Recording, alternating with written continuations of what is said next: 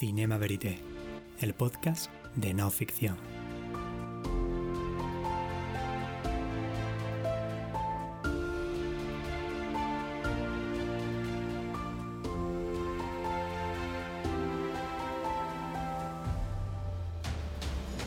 Un espacio de encuentro con los documentales que brillan, las novedades de la realidad filmada, sus creadores, sus protagonistas. Todos habitan en Cinema Verité.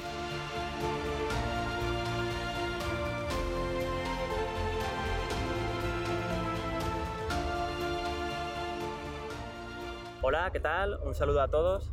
Estamos en la azotea del Hotel AC Málaga Palacio, uno de los epicentros del Festival de Málaga, que en 2022 cumple su 25 edición y ha hecho una serie de programación especial y, por eso estamos aquí. Hoy estamos con, con, el actor, con Miguel Ángel Muñoz, que acude al festival como director, con su ópera prima, con el documental 100 días con la tata, un documental muy especial que se estrenó a finales de 2021, ha tenido un muy buen recorrido por festivales, con varios premios, premio Forqué, las medallas del Círculo de Escritores Cinematográficos y que hoy se le acoge un, un, pase especial. Hola, muy buenas y muchas gracias. ¿Qué tal, Miguel Ángel? ¿Qué supone traer el documental al, al Festival de Málaga? Pues eh, es muy especial para mí, porque llevo viniendo aquí 20 o 21 años a este festival, pero es la primera vez que vengo en calidad de director y me hace muchísima ilusión.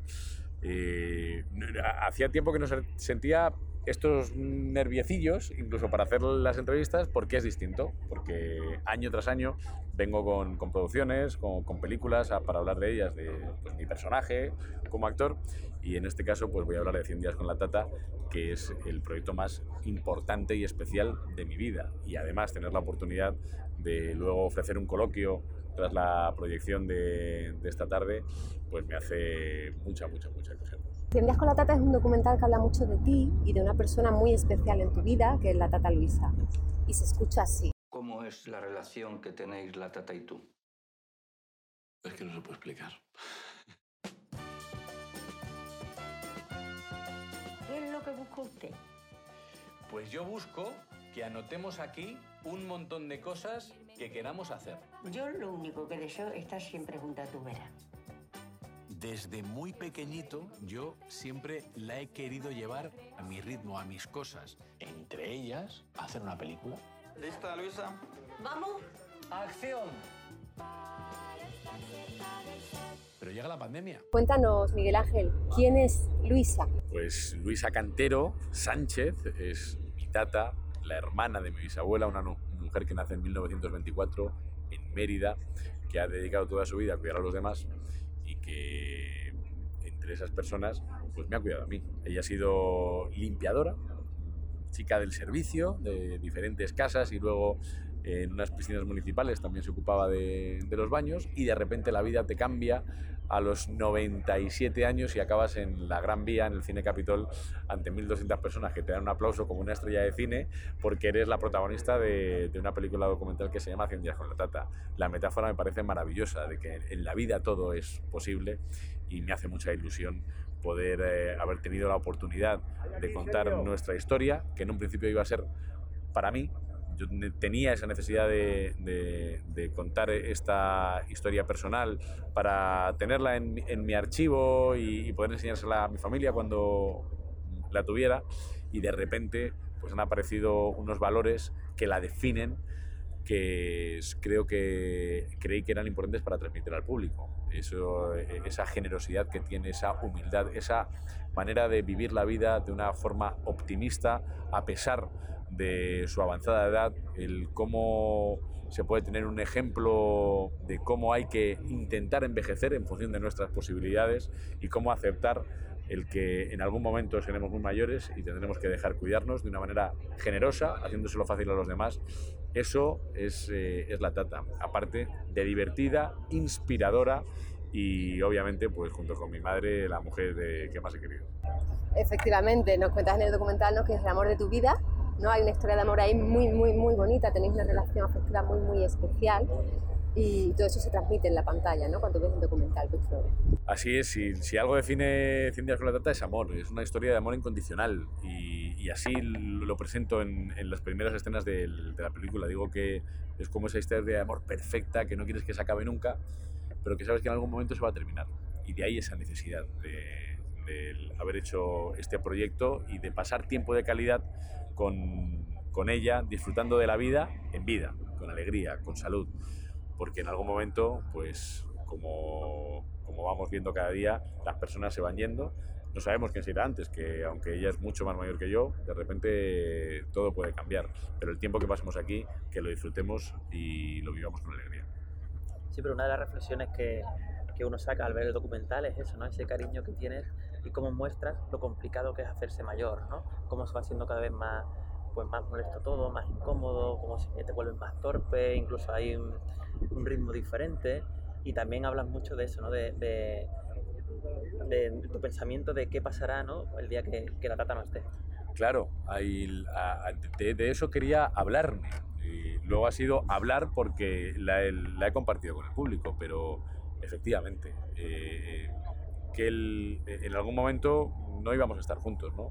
Y eh, en terapia, pues trabajando mucho, me di cuenta de esta necesidad que, yo tenía, que luego una vez que, cumplí ese sueño hace seis años de empezar a rodar esto y tenerlo para mí, decidí compartirlo con el público. Y sin embargo, no lo pude hacer porque llegó la pandemia. Y eso ha hecho que la película se transformara, al principio iba a ser de ficción, en un guion llamado Tata, a 100 días con la Tata, por esos más de 100 días que hemos pasado juntos. Y ahí es donde me he dado cuenta de todas estas cosas. Yo era muy consciente de, bueno, muy consciente, creía que era muy consciente de todo esto de lo que hablamos, de eh, envejecer, de la soledad, de los cuidados, de, lo difícil que es hacerse mayor y de repente pues la vida me lo ha puesto en 35 metros cuadrados durante más de 100 días al cargo de, de, de mi tata porque era mi necesidad. Y me ha ayudado mucho espero que me siga ayudando. Cada vez que, que, puedo le doy al pie en la película y me recuerdo lo que me dice a mí mi terapeuta sobre mi tata, sobre esta situación y viendo su actitud, pues espero que cuando a mí me toque pasar por ahí lo lleve un poquito mejor. A día de hoy todavía no estoy preparado y tengo que decir que ni siquiera quiero porque es muy difícil, es muy duro envejecer. Hay otro de los detalles que vemos en el documental, eh, es que la Tata y tú tenéis ritmos de vida muy diferentes. Tú tienes un ritmo frenético y ella es mucho más tranquila. Y de pronto os veis compartiendo ese piso de 35 metros cuadrados, encerrados sin poder salir. ¿Cómo, ¿Cómo, fue ese momento de que tú pararas un poco y a lo mejor ella se activara más de lo que hacía bueno, normalmente? Pues eh, esto es a, a, nivel de guion lo que trabajábamos mucho. Eso, nosotros, yo cuando hablo con, el, con Jorge Laplaza, que es el guionista de, de, la película, o con Darío García y Mercedes Cantero, los montadores, que han participado mucho también en la elaboración de, de, la, de la escaleta y del, y del guion, veíamos a estos dos personajes. Uno absolutamente tarao en su hiperactividad, que soy yo, y la tata en la pausa. Y ellos confluyen en 35 metros cuadrados durante más de 100 días. ¿Qué pasa ahí? Pues una bomba de relojería la dificultad que yo tengo para adaptarme a esto es muy, muy, muy, muy grande.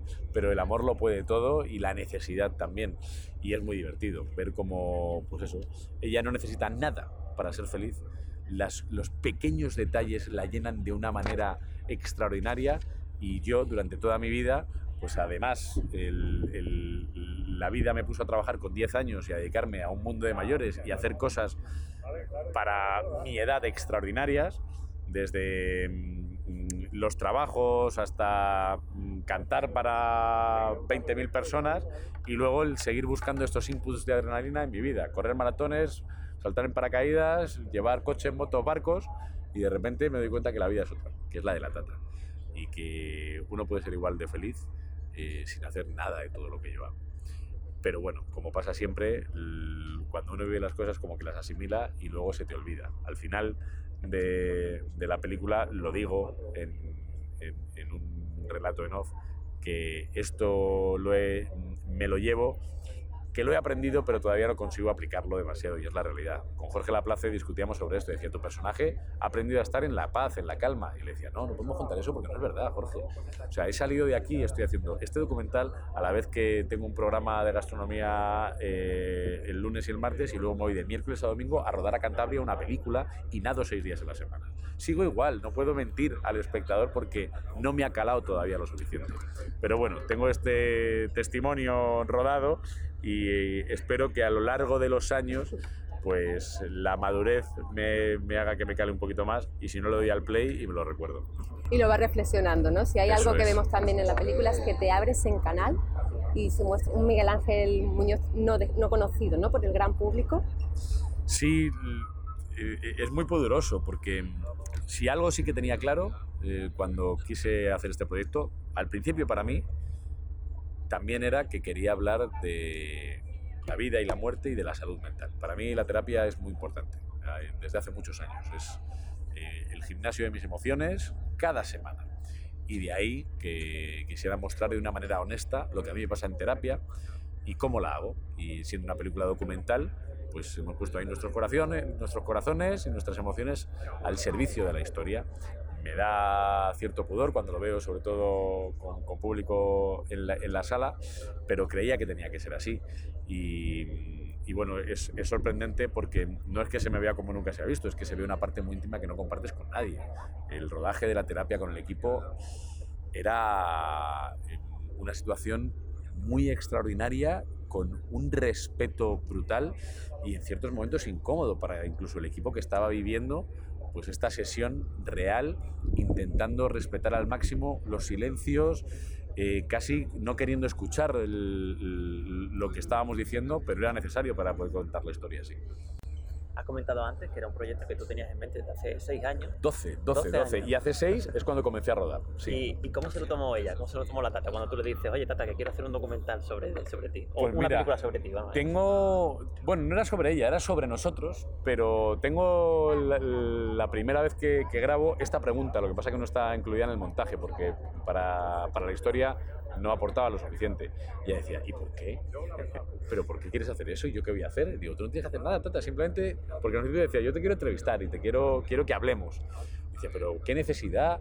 Digo, bueno, pues trata como te grabo ahora, que yo grabo mucho desde que soy muy pequeño, por, no sé, por, costumbre, por deformación profesional, y lo te quiero tener grabada y que hagamos cosas juntos y, y para luego recordarlo. Y me decían, yo no lo entiendo, pero bueno, si tú lo quieres hacer, pues lo hacemos. Y ya desde hace 12 años no lo veía claro y no lo terminaba de ver claro, pero como tiene una actitud tan positiva ante la vida y ella confía tanto en mí y, y sabe que, eh, como siempre, repito todo el rato, que esto era para mí, con lo cual no iba a ser para enseñar a nadie, pero además nunca el proyecto ha estado por encima de sus necesidades, de su salud, de lo que le convenía. Para mí eso ha sido muy importante y de hecho eso se refleja en la película, por eso estamos tan cómodos y lo pasamos tan bien, porque lo primero que le dije a mi equipo cuando fuimos a rodar, les dije, chicos, vamos a rodar una película, va a ser para mí. Eh, aquí lo más importante es la tata, que disfrute, que se lo pase bien y si yo en algún momento siento que esto no está ocurriendo, voy a parar el rodaje, nos vamos todos a casa y no pasa nada. Porque pues por eso pues he ahorrado este dinerito para poder eh, gastármelo yo y que nadie me tenga que decir si tengo que rodar o no, porque la tata no, no es un producto. Y claro, el tener esa confianza pues, ha hecho que realmente haya sido un juego para nosotros. Aunque no entendía muy bien lo que estábamos haciendo, nos lo hemos pasado muy bien. Y eso ha hecho que yo quiera, haya querido seguir trabajando con ella hasta el resultado que tenemos en el cine. Y háblanos un poquito sobre ese proceso de, de grabación o de realización de la película, porque empieza de una manera, llega la pandemia, cambia radicalmente, y tú durante todo el documental ejerces un poco la figura de hilo conductor, vas hablando y vas comentando cosas de detalles de la tata, de vuestra vida. ¿En qué momento te implicas en el guion y, y en el montaje, que has has comentado antes a, a parte del equipo, y cómo tú ya como director decides un poco dar un paso al lado o estás encima? Háblanos un poquito cómo ha sido, porque ha sido tu primera experiencia como director, ¿no? Bueno, hay más, quizá lo tendrían que, que decir los montadores y, y el co-guionista Jorge, pero como no están, pues te tengo que contestar yo. Te toca, claro. Eh, te iba a decir, es tan personal, pero no tiene que ver con que sea personal, tiene que ver con, con mi manera de ser. Eh, eh, he estado encima de absolutamente todo. Eh, la necesidad de dirigir viene desde hace mucho tiempo y sabía que iba a ocurrir en algún momento. No sabía que iba a ser con este proyecto. No, no tenía ni idea. Estoy muy agradecido que haya sido así porque es eh, tan importante para mí y, y tan verdad que muchas de las respuestas que, de las preguntas que, que me hacía o que me hacían, las tenía muy claras, pero porque tenga- tenía muy claro la necesidad que yo tenía de contar esta historia y cómo contarla. Luego me he rodeado de un equipo extraordinario. O sea, Darío, Mercedes, Jorge, mi director de fotografía, José David Montero, venía de rodar con John Travolta hace seis años, eh, antes de rodar eh, mi peli. Entonces, el equipo ha sido magnífico. Y mm, sí que había vértigo a decir, bueno, va a ser la primera vez que, yo decida todo lo que se va a hacer. No sé si, si, lo haré bien o no, pero sí que soy de mm, ponerme el brazalete de capitán y asumir responsabilidades. Como actor también me gusta siempre tener un director que asuma la responsabilidad. Incluso a veces yo como actor no estoy de acuerdo con lo que él quiere, pero me gusta que, que tenga claro algo, ¿no? Y en este proyecto yo sí que tenía claro lo que quería contar y cómo lo quería contar. Desde el tema visual, desde el, encuadre que quería en cada plano, hasta la historia y de lo que quería hablar. Y eso ha hecho que en muchas ocasiones hemos tenido discusiones acaloradas tanto con Jorge como con Darío con Mercedes, porque yo le decía, chicos, esto no va por aquí, no va por aquí, yo quiero hablar de esto. Y para mí lo más importante es este tema. Y este tema lo vamos a sembrar aquí y tiene que estar aquí. Sí es cierto que sin su ayuda yo no hubiera sido capaz de hacerlo, porque no tengo el hábito. ahora todavía tampoco lo tengo, pero ya un poco más. Yo ni siquiera de, de escaletar eh, el, el guion eh, en como yo lo quería hacer, ¿no? Ya llevaba tres años trabajando en un guion de ficción que es el que tenía escrito. No con Jorge, con Javier Muñoz, que en paz descanse, fue con quien estuve trabajando eh, la película Tata, que era como se iba a, a llamar. Pero así como sin su ayuda yo no hubiera sido capaz de, de, hacer esto, de Jorge, Darío y de Mercedes, sí es cierto que no he podido, no he sido capaz de dar un paso al lado en ningún momento. He estado cada día pendiente de cada mínimo detalle, desde eh, el guion, el montaje, la postproducción o la música con Sergio Jiménez Lacima, que también ha hecho un trabajo extraordinario y como él estaba trabajando en Alicante, él decía, ¿podemos trabajar online y demás? Le dije, le decía, sí, sí, pero yo necesito verte. Y estar contigo en el estudio y que me toques ahí el piano y decirte esto va por aquí o no. Y así fue. Me iba para allá y trabajábamos en el estudio cada nota del leitmotiv de la tata como del mío. Y, y sí, a, a, así ha sido. No sé el, el nivel de intensidad, por eso te decía que tendría que contestar ellos, que han trabajado con más directores, noveles, pero sí que puedo decir que cada día que, que, me iba a casa estaba satisfecho con lo que estaba haciendo. Y no lo he podido hacer mejor en función de la experiencia que tenía. Seguramente otra persona con otra experiencia pues lo habría hecho de otra manera, pero yo en la mía he hecho todo lo que he podido, pero he querido asumir la responsabilidad y tengo que decir que ahora cambiaría mil cosas mil, mil. Pero no, eso no significa que el que esté insatisfecho, sino todo lo contrario. Siempre he estado satisfecho porque he hecho todo lo que he podido en ese momento. Ahora, la siguiente, pues espero trabajar muchas cosas de otra manera porque me he dado cuenta de un montón de cosas que no tenía ni idea. He hecho como muchos másters, desde guion, montaje, postproducción, producción, dirección y... Promoción ahora, claro, también. Eso es, eso es. No, pero ya la promoción, por ejemplo, esa algo la llevo... Sabía, algo sabía. Ahí llevo muchos años hablando de, de los proyectos, ¿no? Pero fíjate, eh, a ver si también se me queda algo para, para, el, para los próximos, porque cuando algo es tan íntimo, tan personal, uno habla de otra manera. No es lo mismo, claro. Claro, o sea, es que yo hago una película cuando hago la promoción ha pasado un año. Y me ha pasado en alguna ocasión, recuerdo un proyecto que venía de rodar. Venía de Estados Unidos, estaba rodando en México, pero me había ido a promocionar otra cosa a Los Ángeles.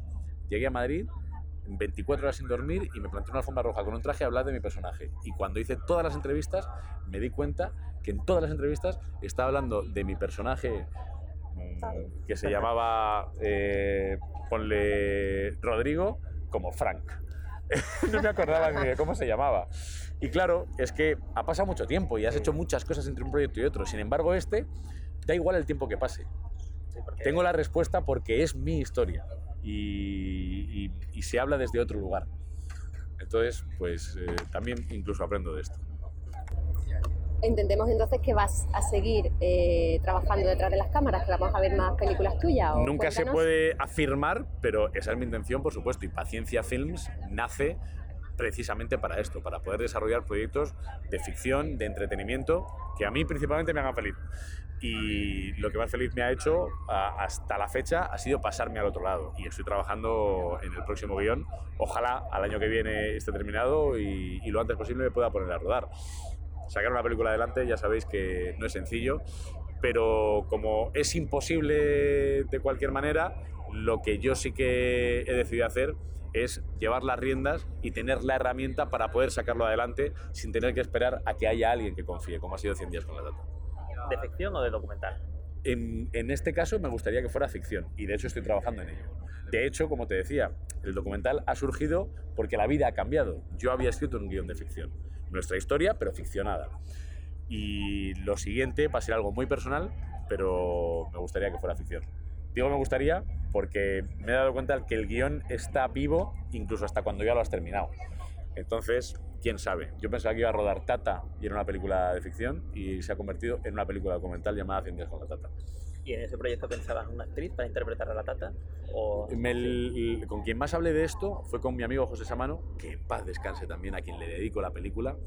Y, y él me hablaba mucho de la posibilidad de que fuera yo con Lola Herrera, con o, alguna otra compañera que pudiera hacer de la Tata. Y yo siempre tuve claro que no, que tenía que ser la Tata, pero sabía que la Tata era una buena actriz.